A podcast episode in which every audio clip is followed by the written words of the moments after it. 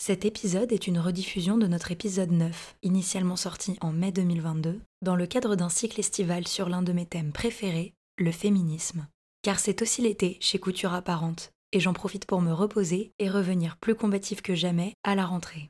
J'espère que vous aurez pu vous aussi vous reposer pendant ce mois d'août, et je vous souhaite une très bonne écoute.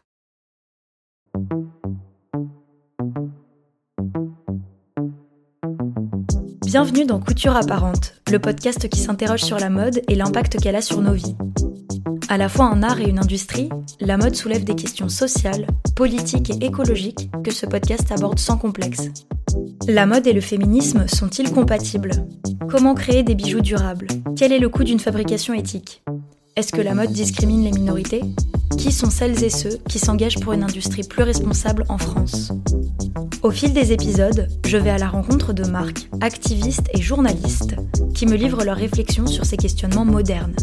Couture apparente tente d'esquisser les contours d'une mode tournée vers le futur, une mode qui incarne une vision inclusive, engagée et responsable. Je suis Claire Roussel et aujourd'hui je reçois Jeanne Friot, Sophia Lombardo et Am Assitan pour l'épisode 9 Mode et genre, quand est-ce qu'on sort de la binarité? Je pense que le genre est l'un des problèmes les plus importants et les plus intéressants de notre société. Tel qu'on l'a conçu en France, c'est une construction sociale binaire avec deux pôles hommes-femmes dont les caractères et les traits physiques devraient être diamétralement opposés. Mais cette approche est loin de refléter non seulement les caractères uniques de chaque individu, mais aussi l'identité profonde de nombreuses personnes, qui ne se reconnaissent pas dans le genre qu'on leur a attribué à la naissance. Et elles s'identifient à un autre genre, le conçoivent plus comme un spectre que comme deux notions opposées, ne se reconnaissent dans aucun genre qui leur sont proposés. Ces personnes, trans, non-binaires, à genre, la liste est absolument non exhaustive, questionnent totalement notre vision du genre et portent les idées des luttes féministes et LGBTQIA. Si notre perception du genre en France reste plutôt traditionnelle, il est indéniable que les choses bougent depuis plusieurs décennies et heureusement. Ces changements sociétaux commencent aussi peu à peu à se faire sentir dans le domaine qui nous intéresse, la mode. Parce que notre notion de genre est tellement codifiée, les vêtements et la façon dont nous nous habillons sont un moyen de suivre ces codes ou de les contester, de les challenger. Et de façon générale, en plus de notre style, la mode en tant qu'industrie a un pouvoir très important sur nos inconscients collectifs et notamment sur notre vision du genre. Il me semble donc que c'est extrêmement important que cette industrie reflète le vécu de tout le monde, et pas uniquement des personnes cis, c'est-à-dire des personnes dont le genre correspond à celui qu'on leur a assigné à la naissance. Cette question est encore complexe pour de nombreuses personnes, mais je suis allée à la rencontre de marques et de personnes concernées qui travaillent dans la mode et qui sont en train de faire bouger les choses. Euh, ça m'est venu bah, déjà parce que quand j'ai fait l'école du Perret, la première fois qu'on créait des vêtements, il fallait un peu choisir si c'était pour homme ou pour femme. Et en fait, moi, j'avais pas envie de choisir. Du coup, euh, j'ai décidé de pas le faire. Et après, j'ai vu qu'il y avait d'autres marques qui existaient, euh, qui étaient non-genrées, enfin qui étaient unisexes. À l'époque, on disait ça. Aussi parce que j'aime beaucoup le vestiaire masculin, je le trouve beaucoup plus intéressant et avec une ADN plus forte en fait vers laquelle j'ai envie d'aller. Et quand j'étais petite, je m'habillais que chez les mecs, en fait. Je trouve ça plus cool. J'ai plus piqué des fringues euh, à mon père à mon beau-père que à ma mère au début. Après, ça a été mélangé. Donc voilà pourquoi j'ai décidé de faire une mode non genrée. Aussi parce que je trouvais qu'il n'y avait pas forcément besoin pour cet objet qui est la mode et ce médium qui est la mode avant d'être un objet, parce que c'est aussi l'image et plein d'autres choses de dire euh, on fait ça pour une femme ou pour un homme, et aussi parce que la notion de genre dans la manière dont j'ai grandi et dont je m'identifie moi, euh, je m'identifie comme étant une femme euh, cisgenre, mais j'ai vécu avec plein de gens queer, avec des gens qui étaient euh, non-binaires, etc., ou qui ont transitionné depuis, etc. Donc en fait la notion de genre, elle n'avait pas vraiment de sens sur une binarité totale où t'es chez les hommes et chez les femmes. Quoi. Donc voilà pourquoi j'ai voulu faire ça, parce que c'était aussi dans mes valeurs politiques. Et voilà. La voix que vous venez d'entendre est celle de Jeanne Friot, qui a lancé sa marque éponyme. J'adore les vêtements de Jeanne, parce qu'elle a su sortir complètement d'une vision binaire, en se concevant une esthétique bien à elle, qui approche le genre comme un spectre et pas comme deux pôles auxquels on pourrait emprunter des esthétiques. Cette vision lui vient directement de son enfance, où malgré quelques stéréotypes de genre, elle a bénéficié d'une grande liberté. Si t'es pas tout le temps relais à ton genre, tu te poses pas forcément la question. Évidemment, quand tu grandis en étant une petite fille, euh, moi, surtout par ma grand-mère, en fait, mes parents me m'ont pas vraiment élevée comme une petite fille. Enfin, il n'y avait pas de trucs très genrés et tout ça. je pouvais faire ce que je veux, enfin, il n'y avait pas ça, quoi. Mais ma grand-mère était vachement un peu à l'ancienne, genre, il faut que tu sois bien coiffée, il faut que tu tiennes ta jupe bien comme ça, il faut que quand tu t'asseyes, tu fermes les jambes, etc. Du coup, je pense que c'est par là que j'ai pris conscience que j'étais une fille et que du coup, j'allais devenir une femme. Mais dans ma manière d'interagir dans la société et de choisir euh, ce que j'allais faire, etc., il n'y avait pas du tout de barrière par rapport à mon genre, en fait. Donc, euh, je pense que ça a été plutôt facile pour moi parce que je pouvais être qui je voulais comme je voulais et faire ce que j'avais envie. L'un des grands défis liés à la contestation de la binarité du genre, c'est de trouver les bons mots, les bonnes expressions. Parce qu'on nomme majoritairement en opposition ou en référence à la binarité dont on essaye justement de se détacher. Moi-même, je ne savais pas exactement quel terme utiliser pour l'épisode, et je pense que je n'ai pas trouvé de réponse parfaite. Jeanne et son équipe rencontrent le même questionnement pour leur marque. Après, il y a un autre truc qui est. Euh, enfin, je sais qu'avec mon équipe, on se posait la question aujourd'hui de dire. Euh, que c'était pas le bon mot. Euh, non genré, je pense que c'est toujours pas le bon mot parce que, je sais pas, il y a non dedans et je trouve pas ça positif. Genderless, c'est pareil, et puis c'est anglais, et puis il y a less dedans, donc c'est toujours pas positif. Donc, euh, ouais, je pense qu'il faut des nouveaux mots aussi pour les nouveaux concepts. Il faut qu'on trouve d'autres manières de prononcer cette mode-là, quoi. J'ai pas encore trouvé, mais on est en train de réfléchir là-dessus aussi. Je sais pas, nous on réfléchissait à gender fusion. Moi j'aime bien fusion du genre, tu vois, ça peut être pas mal. Après, peut-être qu'il faut juste un nouveau mot que personne connaît avec son, genre dedans aussi, peut-être. Je sais pas. Un bon loto à faire sur, euh, quel mot choisir. Créer un nouveau mot, je sais pas. Ouais, c'est intéressant. Ces réflexions sont partagées par mon invité Am Assitan. Vous vous rappelez sûrement d'Am si vous avez écouté notre épisode 5 sur le colonialisme dans la mode. Elle est coach en mode éthique, queer et décolonial, et aide ses clients et clientes à se créer une garde-robe qui correspond à leurs valeurs. Notre conversation sur le colonialisme était absolument passionnante, et j'avais vraiment envie de l'inviter à nouveau sur le podcast, en tant que spécialiste de la question, mais aussi en tant que personne directement concernée par la non-binarité. D'ailleurs, je m'excuse pour la qualité du son qui est légèrement inférieure à celle que vous entendez habituellement, nous avons dû enregistrer à distance via Zoom. Mais franchement, même pour la légère maniaque que je suis, ça valait largement le coup d'avoir une discussion aussi enrichissante. Euh, le terme de mode non-binaire me pose problème parce que j'ai l'impression qu'il construit en fait un troisième rayon artificiel et donc un troisième genre, ce qui est pour moi l'opposé de la non-binarité qui est censée être un spectre, qui est censé bah, s'affranchir de ces deux pôles euh, très binaires, homme-femme. Donc créer un troisième rayon non-binaire, je trouve ça euh, c'est contraire à, l'idée, en tout cas, que je me fais la non-binarité. Et donc, du coup, moi, l'idée, ce serait plus éventuellement d'abolir en fait les rayons, tout simplement, et de faire un, joyeux mélange où tout le monde pourrait se servir ben, où elle veut, bah, prendre un, vêtement parce que ce vêtement lui plaît et pas parce que, enfin, se mettre des freins parce que, eh ben non, je suis un homme, donc je ne peux pas porter de jupe, ou ben non, je suis une femme, donc je ne veux pas mettre des épaulettes énormes parce que ce n'est pas une silhouette féminine, il faut que j'ai une silhouette en 8. Enfin, des choses comme ça. En fait, faudrait, à mon, sens, du coup, l'idéal, ce serait juste de mettre tous les vêtements et que chaque personne puisse choisir sans avoir de frein liés à des stéréotypes de genre, en fait.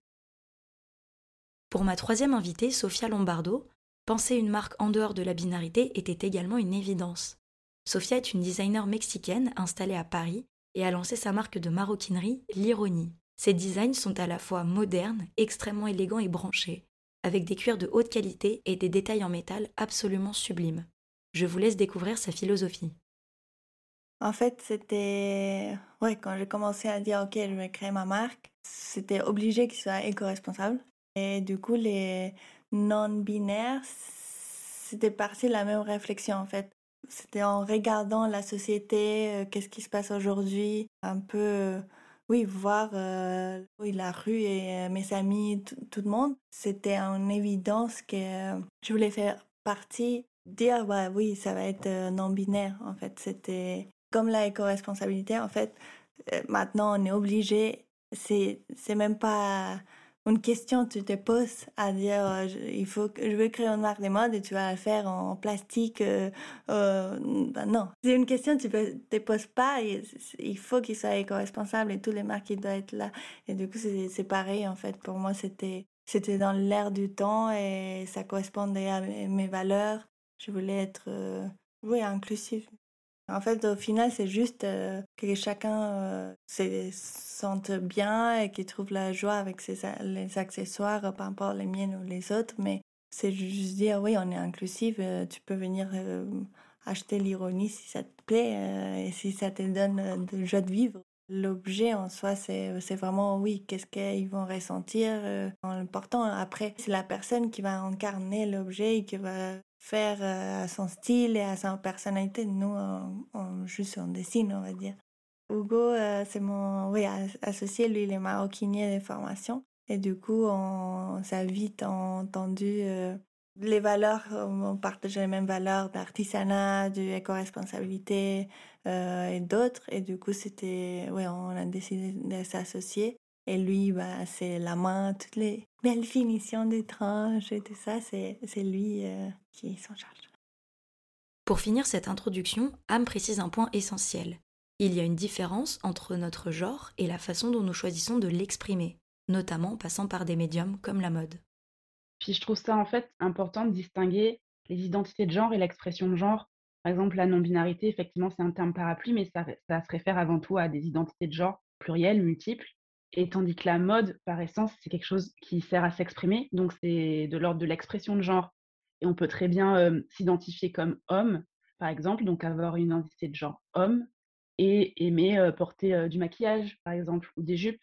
Ce sont des, vêtements et des moyens d'expression liés à la mode qui sont codé comme féminin, mais c'est juste une question de goût en fait et de comment on s'exprime. Mais ça ne veut, en gros, l'expression de genre et l'identité de genre, parfois, elles vont de pair, parce qu'il y a des gens qui aiment ressembler à comment ils se ressentent à l'intérieur, mais c'est pas toujours le cas. Tu peux très bien être une femme et vouloir porter des baguilles ou être profondément à genre et aimer avoir un look hyper bimbo. Et ça ne veut pas dire pour autant que tu te considères comme une femme, tu restes à genre en fait. Donc je pense que l'expression de genre et l'identité de genre, ça doit être des choses qu'on on doit faire la distinction. Je pense que c'est important pour éviter les confusions tout simplement et de mégenrer des gens juste parce que elles aiment tel ou tel type de vêtements.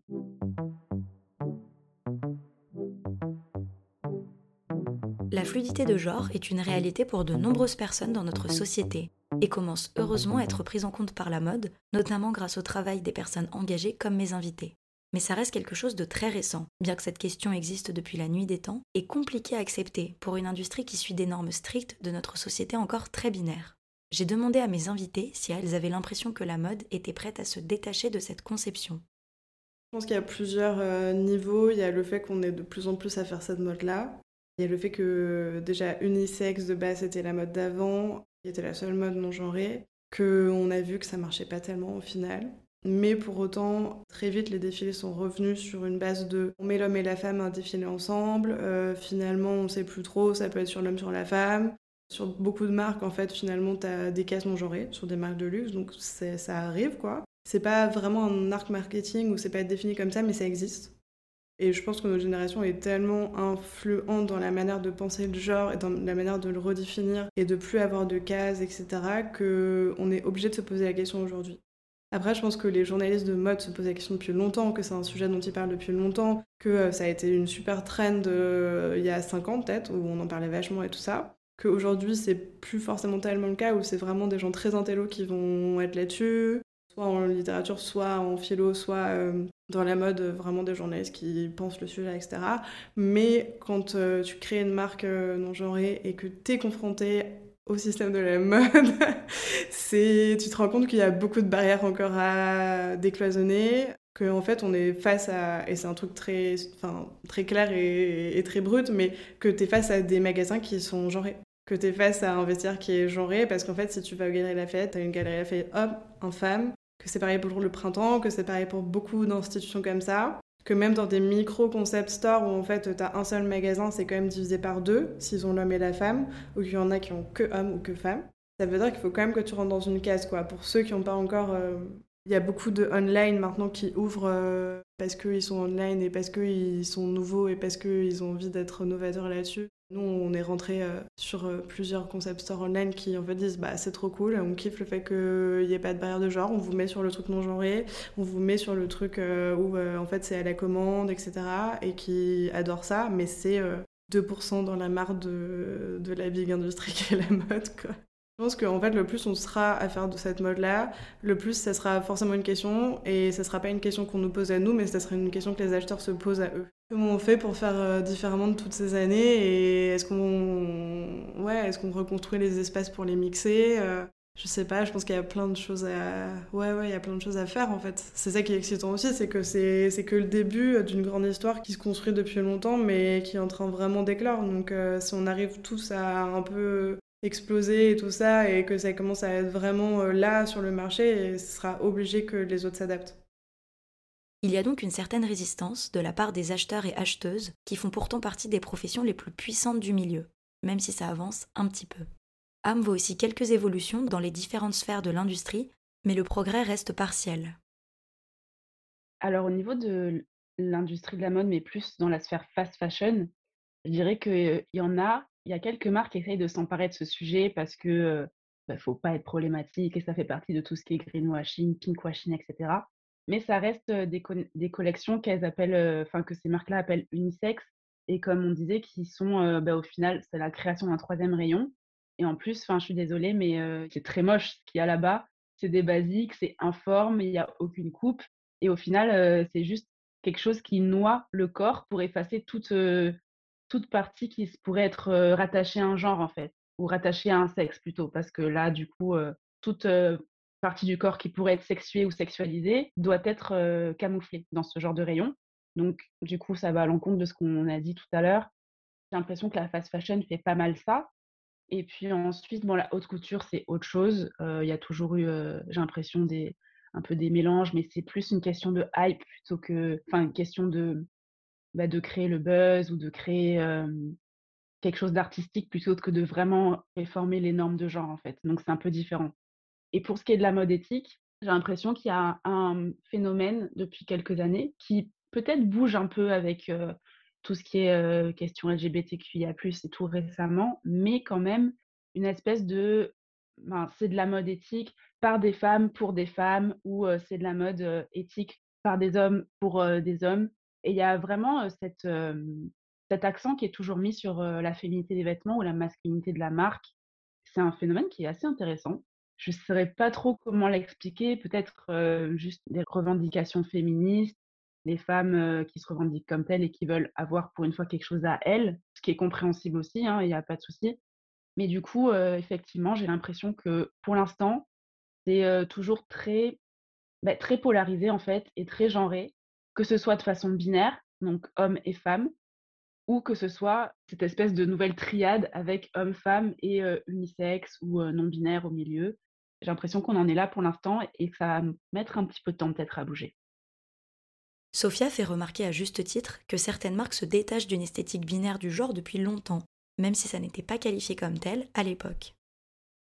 Euh, dans la mode, je pense que oui, elle est complètement en train de s'affirmer encore plus. Euh, je pense que la mode, elle, a été toujours binaire, euh, non binaire avant, mais on n'avait pas ces, lexiques, on n'utilisait pas les mots comme ça, mais les stylistes japonais, euh, japonais euh, Yoji Yamamoto, on pourrait dire c'était complètement genderless dans les années 70, juste qu'on ne l'appelait pas comme ça et seulement les femmes défilaient dans dans les runways, du coup, bon, ok, c'était pour des femmes, mais en fait, non, c'est complètement genderless. On disait avant-gardiste ou on les looks féminins masculins ou il est androgyne, mais en fait, euh, lui, il créait juste des vêtements, justement, euh, avec des coupes larges et tout, mais il voulait juste. Euh, il n'habillait pas que des femmes. Ça existe depuis des années, c'est pas nouveau en fait. C'est juste que maintenant on le voit partout et on sent que ah il faut que ça change, mais oui, il faut que euh, maintenant soit partout, mais il était toujours là et maintenant on l'a mis un peu plus en lumière, plus à l'avant et du coup, oui, plus affirmé. Oui, il faut. Je pense que ça va, ça va continuer comme ça. Il y a quand même des avancements positifs. Bon, déjà le fait qu'on en parle, mais aussi que les marques non binaires, non genrées, bon, vous avez compris le problème avec le vocabulaire, sont de plus en plus soutenues par l'industrie. Par exemple, l'Ironie et Jeanne Friot font toutes les deux partie de la caserne, le plus gros incubateur européen de mode durable situé en plein cœur de Paris. Juliette Angeletti, qui a participé à notre épisode précédent sur la mode française, y travaille également. Je trouve que c'est un excellent signe pour la mode non genrée et une belle opportunité pour les jeunes créatrices, comme le raconte Jeanne. On est rentré à la caserne euh, parce que la marque euh, commençait à bien grandir et tout ça. Surtout que les Maeva de la caserne et son équipe euh, ont vachement aimé l'univers et l'ADN que j'avais. Donc on a eu la chance qu'ils nous disent oui et qu'il y a un espace qui se libère à ce moment-là et tout ça. On arrivait un tout petit peu après les autres. Et je suis ravie d'être là parce que c'est un cadre de dingue. On a nos ateliers en bas où on peut faire une partie de notre, nos protos et surtout une mini partie de notre prod, quoi les pièces qui sont faites à la demande, qui sont faites à la main. Donc euh, ça m'a permis de grandir encore plus qu'avant, euh, d'avoir euh, ouais, un espace vraiment super sécure et, et cool pour continuer de grandir en fait. Donc ça c'est super chouette.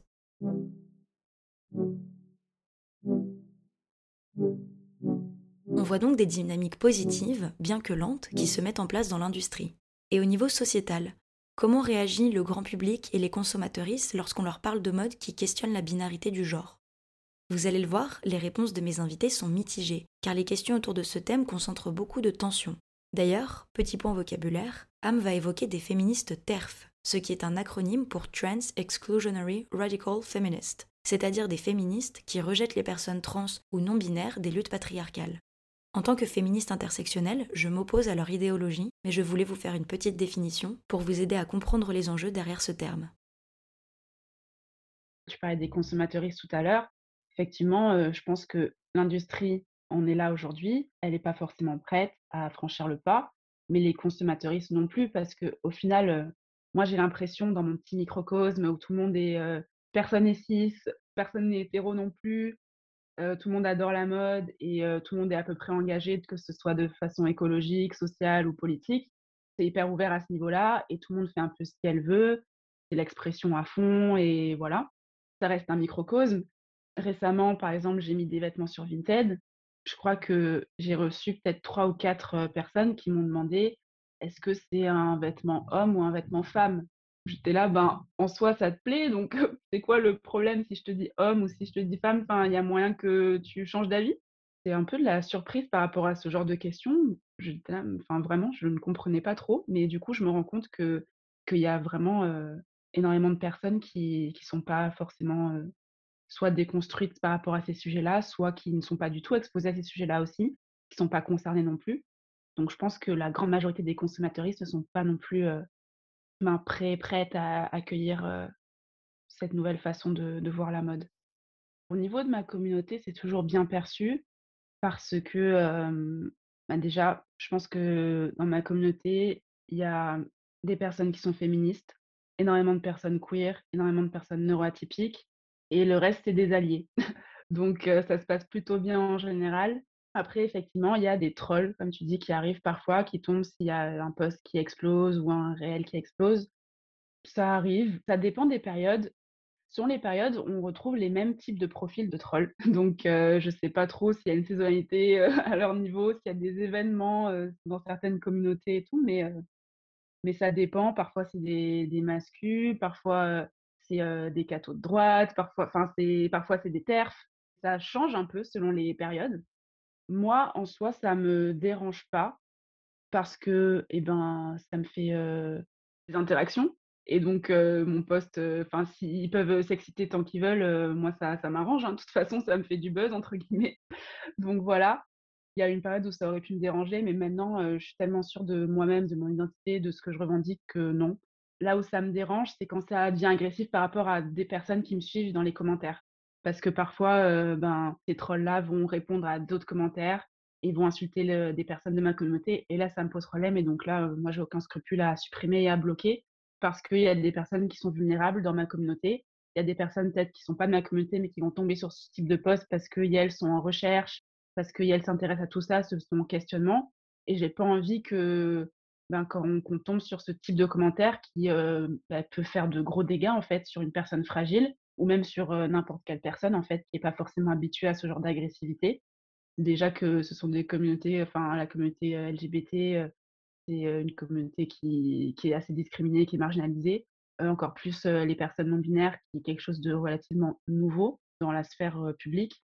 J'ai pas du tout envie que, bah, que ça puisse bah, générer des trucs qui peuvent être graves en fait. Parce que comme tu l'as dit, il y a des personnes de la communauté qui meurent tous les jours la transphobie tue. Donc, c'est pas le but que de d'encourager ce genre de comportement ou juste de les tolérer de les laisser. Donc voilà, j'ai pas aucun scrupule à supprimer et à bloquer ce, type de personnes dès que ça devient problématique. Ça dépend. Oui, il y a des, clients qui voient surtout les sacs Bruna qui a un anse, mais en fait, il est versatile. On peut enlever l'anse, le porter en banane, en bandoulière. Du coup, oui, quand ils voient tel quel les sacs avec sa anse, bah, ils disent Mais comment ça, c'est pour. c'est non-binaire, euh, c'est pour des femmes Et ben non, non, c'est pour tout le monde. Et du coup, oui, il faut, il faut juste les expliquer ou, les montrer à certaines personnes. Il, faut les visuels. Quand ils voient les, les photos, euh, ils se rendent compte, ah, mais, mais oui. Justement, la semaine dernière, il y avait un, pote à moi qui, portait cet harnais, mais la chaîne, du coup, elle est beaucoup plus longue. Elle fait un peu plus large. Et du coup, quelqu'un l'a vu, je dit, ah, waouh! J'avais adoré, mais bon, euh, je me suis dit, non, c'est pas pour euh, les mecs. Et là, je vois sur ton pote et, et ah, mais c'est trop cool, j'en veux un. En fait, oui, il faut juste euh, un peu montrer que c'est inclusif. Pour d'autres, c'est direct, mais d'autres, un peu plus. Justement, ces produits-là, je ne pensais pas qu'ils allaient plaire vraiment à, tout le monde, tous les âges. Et j'étais agréablement surpris de voir un monsieur super bien habillé de 60 ans qui a dit euh, je prends l'arnais, du coup ajusté la chaîne, euh, est-ce qu'elle est plus large par rapport à ses épaules, bla Et super content, après une fille, une dame, vraiment tout le monde, euh, tous les genres, ils se sont trouvés dans le produit. Du coup, ça, ça fait plaisir de voir que, oui, même, même sans parler, les produits, oui, les gens, ils sont envie parce que c'est un produit beau et ça va bien avec son style et du coup, c'est naturel. En fait, euh, je pense que c'est marrant parce qu'on a. Ma mère, elle adore, euh, genre elle veut tout le temps m'acheter des trucs ou que je lui donne et tout ça, elle kiffe, donc c'est cool. Mes frères aussi qui sont beaucoup plus jeunes. Et je vois les gens qui achètent et tout, et c'est vraiment plutôt des gens assez artis ou qui comprennent directement le message, qui n'ont pas trop de questions à se dire je suis une femme, est-ce que ça va m'aller, je suis un homme, est-ce que ça va fitter ou quoi? Ils sont juste en mode ah là, j'aime trop cette couleur, j'aime trop la coupe, je m'achète ça, c'est mon kiff quoi. Donc c'est assez cool parce qu'il n'y a vraiment aucun retour sur le fait que ça soit un problème, le fait que ça soit pas assigné un genre. Ça c'est assez chouette. Ouais, c'est assez divers et moi j'aime bien que ça soit inclusif aussi. Donc j'ai envie de dire, je kiffe le fait que ma grand-mère elle puisse le porter, mais que ma petite sœur aussi, que mon frère de 15 il kiffe ou que. Enfin, je pense que notre public il est assez large et que en fait le retour c'est. En fait c'est assez agréable parce que c'est moi ce que je voulais avec la marque, c'est tu tombes amoureux d'une pièce. Et euh, ça parle de, l'identité, l'identité de, en fait, euh, d'une allure. T'achètes pas euh, ça parce que c'est une chemise, t'achètes ça parce que c'est une allure, tu vas te sentir bien dedans, que tu as envie de faire de la fête, que tu as envie de faire n'importe quoi, mais d'être un peu différent en fait, et d'avoir comme une carapace ou quelque chose qui va prôner ton identité ou ta manière d'être à l'intérieur ou d'agir, etc. C'est vraiment une énergie, je pense, la manière dont je fais le vêtement, la silhouette et tout ça. Donc euh, finalement, ce qui se ressent, c'est que les gens, ils viennent acheter euh, Jeanne Fréo pour ça, quoi. Ils tombent amoureux d'une couleur, d'une matière, euh, d'un look, d'une manière d'être dans le vêtement. Donc ça, c'est assez agréable et c'est assez surprenant parce qu'il y a des pièces où j'aurais jamais imaginé que ça marche, type le jean à plume, tu vois, où moi j'ai adoré faire cette pièce. Mais au, final, c'est en train de devenir une de nos pièces euh, phares. Parce que genre tous les magazines nous ont dit ok on le veut, on le veut, on le veut, on le veut, qu'il est partout et, je suis trop contente. Mais aussi parce qu'on en vend quoi. Et en fait je pensais jamais vendre euh, ça. Donc euh, c'est assez plaisant de voir que finalement les pièces que t'as pris le plus de fun et d'amour à faire, c'est aussi les pièces qui marchent au sein de ta marque. C'est pas que de faire du t-shirt ou de suite que j'adore faire aussi, mais euh, et que je fais surtout en prenant des valeurs avec des slogans et tout, donc c'est aussi super agréable que ça marche. Mais que tu as d'autres pièces plus folles et plus faites à la main et avec une vraie valeur d'artisanat, etc., qui fonctionnent aussi, quoi. Donc c'est cool parce qu'on est vraiment à deux échelles là-dessus. J'espère que ça va continuer à être comme ça, surtout sur la collection qu'on est en train de faire là, où on a vachement de pièces faites euh, en fait, on a des pièces plus portables, mais plus crazy en même temps. Donc, euh, j'espère que ça va continuer parce que vraiment, je pense qu'on prend une bonne dynamique aussi. Aussi parce que ça va être la première fois qu'on monte vraiment des vêtements aux gens, quoi. Première présentation, première euh, tout, euh, première, premier showroom. première fédération. Euh, voilà, donc c'est plein de premières fois. Mais euh, c'est la première fois aussi que les gens vont voir les produits en vrai, quoi. Donc euh, c'est super excitant. Malgré les réticences, il y a des consommateuristes qui trouvent leur compte et qui soutiennent les marques, et ça c'est top. Mais quand même, je voulais revenir sur le fait que ces questions cristallisent énormément de violence, et que les personnes concernées par la non-binarité sont massivement discriminées, allant des microagressions aux assassinats purs et simples. Pourquoi certaines personnes sont-elles incapables d'accepter que tout le monde n'a pas le même vécu autour du genre, parfois au stade de détruire la vie des autres? Am nous donne un début de réponse édifiant. C'est très bizarre. En fait, j'ai l'impression que justement les, gens le prennent autant à cœur, même si elles ne sont pas du tout concernées. Donc en soi, moi je parle du principe, si tu n'es pas concerné et si ça te fait pas de, ça te cause pas de problème, bah juste tais-toi en fait et continue de vivre ta vie. Comme tu dis, ça cristallise vraiment des, tensions et des, je sais pas, une espèce de un truc profond, genre limite viscéral, comme si on mettait en danger tout leur système, ce qui bon, est le cas, hein. mais pas de souci, c'est assumé. Mais je sais pas, en soi, ben, on pourrait très bien faire notre truc dans notre coin et eux, ils continuent à, vivre comme ils l'entendent et, à être à fond mascu, à fond. Mais c'est vrai que, je sais pas, les gens le prennent très très mal, comme si on mettait en danger une partie de, leur existence même, de leur tradition, de leur façon de vivre leur vie. Et je pense que c'est ça, en fait, qui crée l'agressivité. C'est une, impression de se sentir en danger. Et donc, un animal qui est en danger, ben, il agresse, euh, ou alors il frise, ça dépend. Et comme euh, ben, les hommes, on les, on entraîne, enfin, on les entraîne, on les éduque à agresser à chaque fois, ben, voilà, ils vont être dans l'agression. Je pense que c'est vraiment ces personnes-là se sentent en danger parce qu'on met en danger leur système qui fonctionne très bien et qui les privilégie depuis pas mal d'années aussi. Donc on met en danger leurs privilèges en fait. Et donc bah, les personnes qui sont le, enfin j'ai l'impression qu'ils réagissent le plus mal par rapport à, toute cette remise en question des genres, ça va être bah, les mecs cis, hétéros, blancs, toujours eux de toute façon. Mais on voit aussi pas mal de, femmes bah, blanches, cis. J'allais rajouter hétéros, mais pas forcément, parce qu'en soi, il y a des, meufs qui sont pas hétéros et qui ont du mal avec ça. Bah ouais, je pense que c'est une question de privilège aussi, parce que néanmoins, elles restent privilégiées par rapport à leur identité de genre à elles, à leur classe sociale éventuellement, à leur couleur de peau. Et donc, pareil, ça les met en danger. Et après, je sais pas trop dans quelle mesure les gens s'en rendent compte ou pas. Mais si on revient, bah, on avait parlé la dernière fois des colonisations, etc la binarité des genres, c'est quelque chose de très occidental et très européen et au final très récent dans l'histoire de l'humanité. Et si on, prend euh, sur d'autres continents, que ce soit le continent africain, asiatique, le continent américain, il n'y a pas si longtemps que ça, en fait, on trouve encore des, ethnies, des communautés, des tribus où euh, bah, en fait, la binarité des genres n'existe pas et c'est un concept totalement étranger. C'est quelque chose qui a été ramené vraiment avec euh, les religions monothéistes et la colonisation moi, je le vois à titre personnel comme ça aussi. C'est un peu ben, une façon décoloniale de voir le genre. Et on sait que ben, tout ce qui est racisme et décolonialisme, antiracisme, etc., ça, c'est toujours aussi problématique comme, comme sujet. Je ne sais pas dans quelle mesure on peut le rattacher parce que je ne sais pas s'il y a vraiment beaucoup de gens qui sont au courant de ça.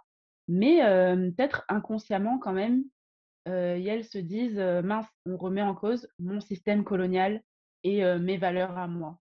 Donc, ça fait beaucoup de choses à remettre en question et peut-être d'où l'agressivité de, certains et certaines, effectivement. Je suis vraiment contente qu'Am ait soulevé ce dernier point, car il me semble que c'est un élément essentiel. Le genre est une construction sociale patriarcale, bon ça on a compris, mais aussi très occidentale. C'est le pilier de nombreuses identités européennes qui reposent sur un système de discrimination et de hiérarchisation. Et je pense qu'Am n'a pas tort en y voyant une cause d'animosité face aux personnes qui le contestent. Bien sûr, de nombreuses personnes réactionnaires n'en ont pas conscience, mais je pense que ça les touche aussi parce que ça remet en cause non seulement leur privilège cis, mais aussi potentiellement leur privilège blanc. C'est important de connaître les origines de nos constructions sociales, parce que ça nous permet de mieux les décortiquer et les analyser, voire de les combattre si elles sont oppressantes.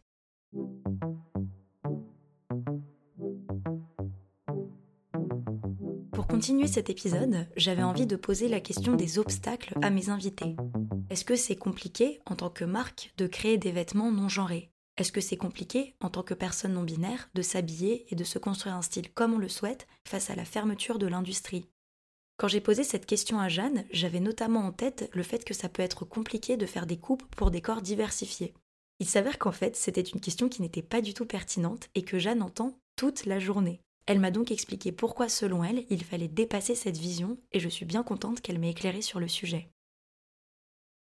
La difficulté, c'est de se confronter à des acheteurs qui ne comprennent pas et vont te mettre. je pense que c'est plutôt ça. Enfin, sur les coupes et tout ça, c'est vraiment une question que tout le monde pose, mais pour moi, c'est une question qui a plus. Non, elle devrait plus être posée, quoi, parce que au final, il y a 46 000 euh, hommes différents, 46 000 femmes différentes, 46 000 personnes intersexes différentes. En fait, tous nos corps sont différents, donc euh, le truc de la morphologie, euh, pour moi, c'est une vieille croyance qui est, pas vraiment très vraie, quoi. Mon bras droit, il s'habille chez les meufs parce qu'il a des hanches. Donc, en fait, les, pantalons meufs, elles lui vont... ça va mieux, quoi. La moitié de mes potes s'habillent chez les meufs parce qu'en fait, dans le vestiaire masculin, ils trouvent ça un peu genre boring, des couleurs fades et la manière dont c'est coupé. La moitié sont des personnes queer ou juste des personnes qui sont un peu arty, bah, ils ont envie d'avoir plus d'options, en fait. Juste euh, de pouvoir choisir un truc rigolo ou un truc super flashy ou euh, une matière un peu cool. Et finalement, le vestiaire masculin regorge pas énormément de ça.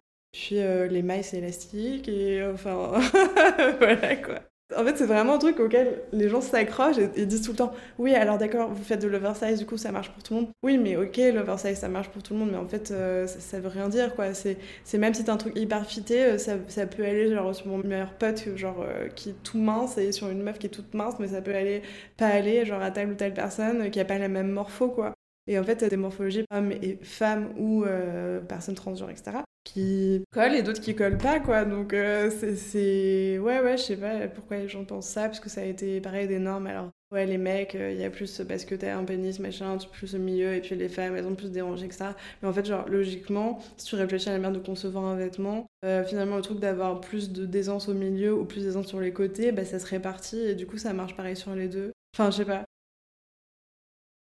Mais les pantalons, euh, en fait, les pantalons, le jean 500, il est, porté, il est porté depuis 50 euh, 000 ans euh, par des femmes qui prennent le truc du boyfriend jean. Enfin, les femmes se sont emparées du vestiaire masculin depuis bien des années. Est-ce que c'est vraiment encore une question? Je crois pas. les hommes commencent à s'emparer du vestiaire féminin depuis pas mal de temps aussi. Enfin, c'est de plus en plus récurrent, surtout avec notre génération. Est-ce qu'on peut vraiment encore se dire Et puis même, c'est quoi un corps d'homme C'est quoi un corps de femme Enfin, c'est... Du côté d'âme, elle n'a aucun souci à se créer un style vestimentaire qui lui convient, mais elle a conscience que ça n'est pas le cas de toutes les personnes non binaires.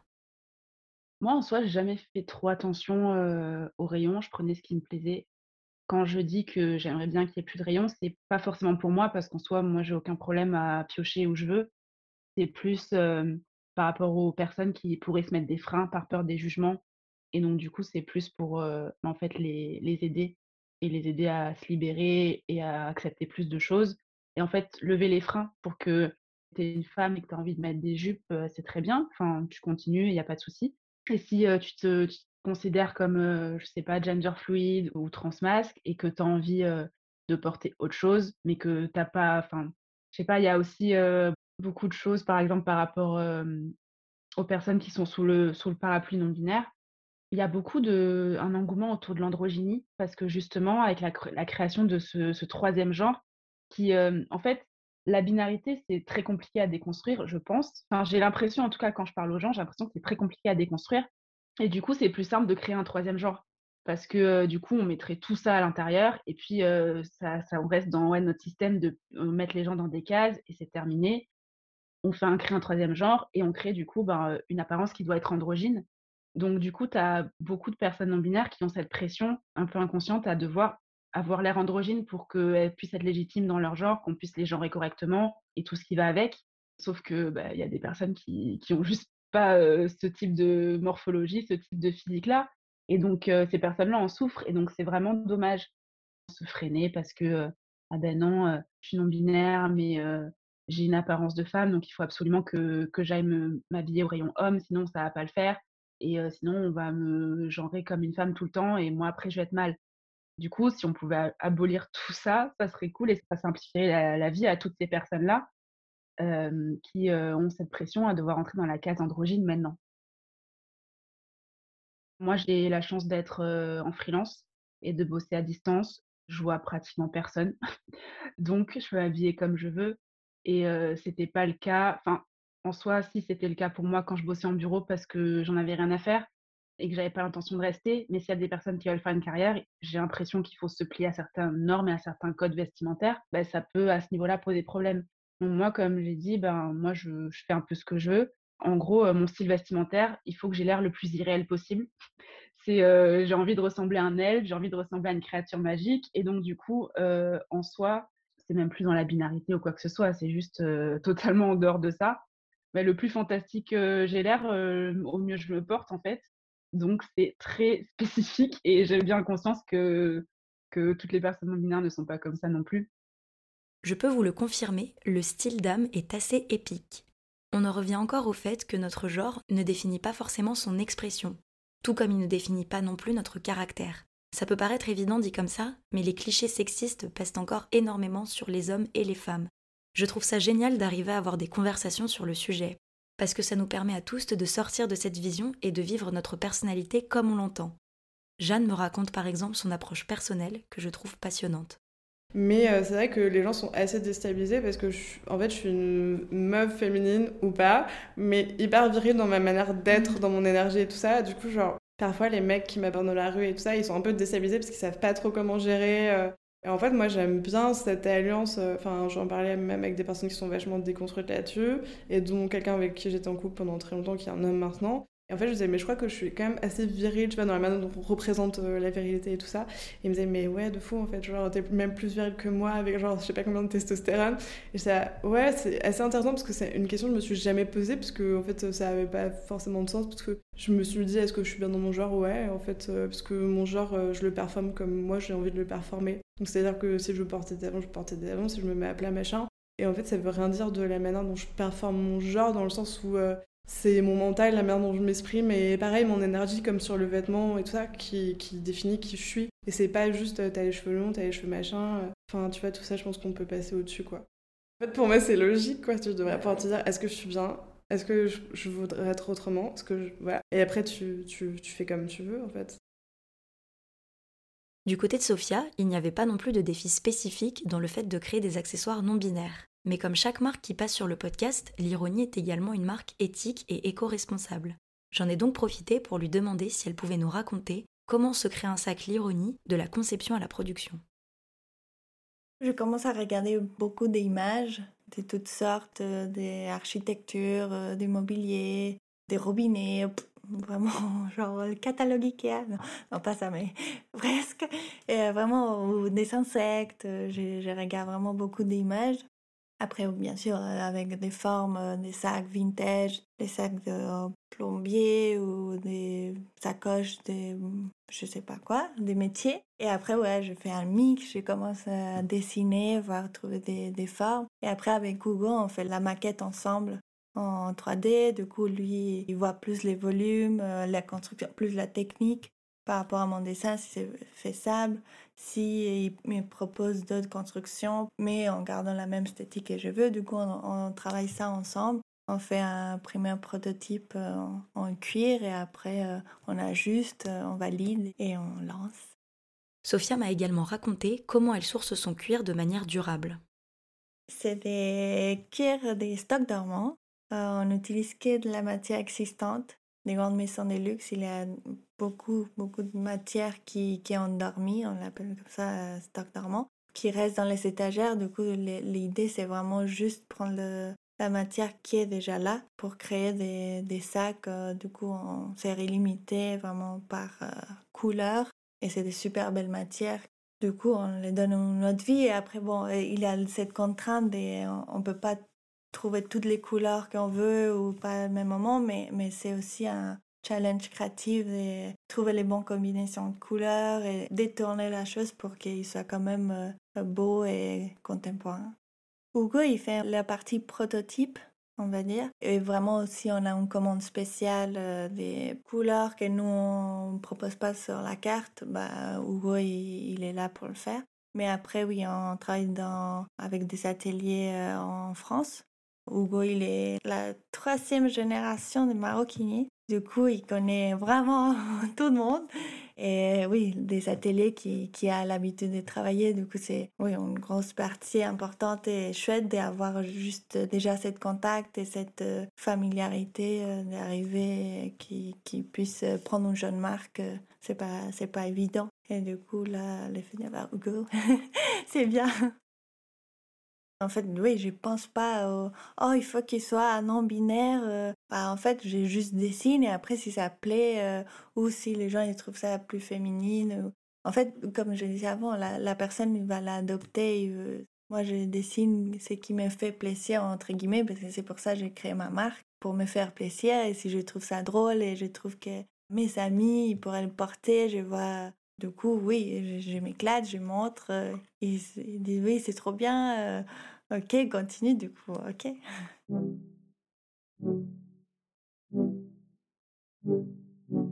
C'est complexe de voir où notre société se situe au niveau de la binarité du genre, que ça soit parmi les personnes ou au niveau des industries comme la mode. J'ai l'impression qu'il y a certaines situations qui avancent, d'autres qui stagnent, voire qui reculent, notamment lorsqu'il y a des violences. Pour faire le point sur la situation, j'ai demandé à mes invités ce qu'elles en pensaient. Oula, euh, bonne question. Euh, comment je vois les choses évoluer? Moi, de toute façon, je suis forcément optimiste puisque sinon je ne serais pas en train de faire ce que je fais. Euh, je pense qu'il faut toujours se battre pour réussir à imposer son point de vue et réussir à être visible, etc.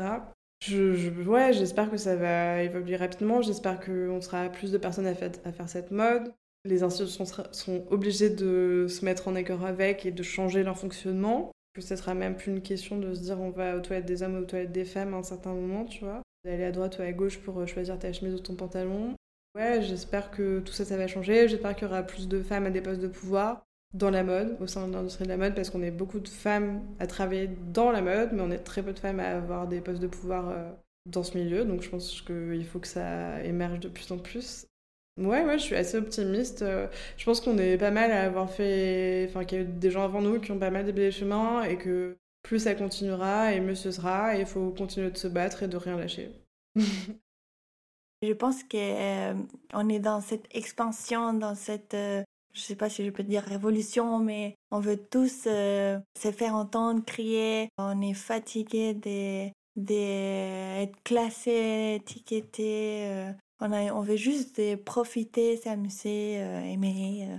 Du coup, je pense que ça va continuer comme ça. Il y a tellement de gens qui maintenant ils disent bah je peux être moi-même, euh, je peux porter des jupes, je peux être comme je veux. Et du coup, je pense que c'est collectivement, tout le monde est en train de voir qu'est-ce qui se passe, les changements, et ils disent moi aussi je veux faire partie. Moi aussi, euh, ouais, je, veux être libre et du coup, je pense que ça va juste continuer à, à grandir euh, de plus en plus, bah, j'espère.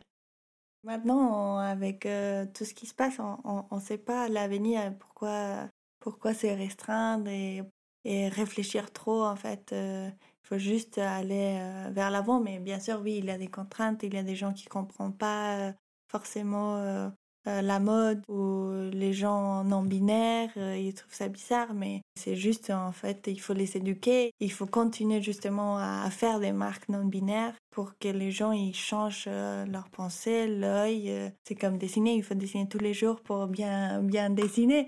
Bah là, il faut il faut envoyer que des marques inclusives, éco-responsables pour que tout le monde dise ah mais en fait c'est bien, c'est normal, il faut aller comme ça, il faut acheter, il faut consommer éco-responsable. En fait, ça va venir.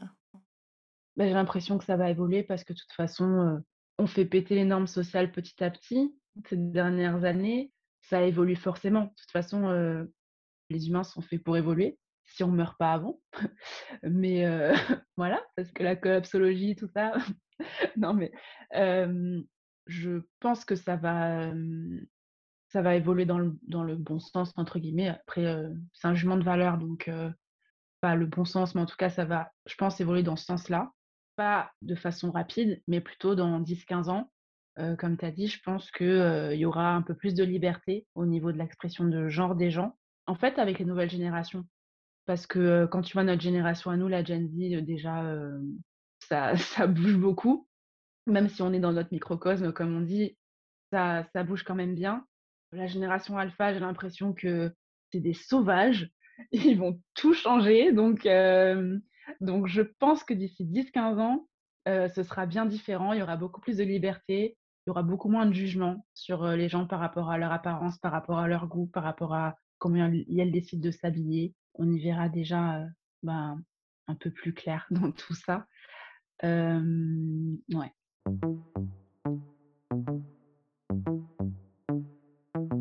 Merci infiniment à Jeanne, Am et Sophia d'avoir partagé leurs expertises et leurs expériences autour du genre dans la mode. Pour soutenir une mode inclusive et durable, je vous conseille vivement de suivre leurs projets. Vous pouvez retrouver la marque de Jeanne sur Instagram et sur jeannefrio.com. Le travail pédagogique d'âme est à découvrir sur son compte âme Assitant et vous pouvez vous inscrire à sa formation appelée Metastyle si vous voulez ajuster votre garde-robe à vos convictions. Enfin, soutenez l'ironie de Sophia via le compte l'ironie officiel et sur l'ironie.com. Merci également à Telio Garfive pour la production du générique. Vous avez aimé l'épisode C'est le neuvième de Couture Apparente et je suis ravie de pouvoir le partager avec vous. Pour m'aider à faire connaître le projet, n'hésitez pas à lui mettre une très bonne note sur les applications d'écoute, à en parler à vos proches et à le partager sur les réseaux sociaux. En parlant de ça, vous pouvez aussi suivre coutureapparente.podcast sur Instagram et vous inscrire à notre newsletter afin de recevoir directement les nouveaux épisodes. Je vous remercie pour votre soutien et je vous donne rendez-vous le 26 juillet pour un épisode un peu spécial qui ouvrira le cycle d'été de Couture Apparente. Il sera composé de trois conférences enregistrées en partenariat avec le Digger Club qui viendront rythmer votre été.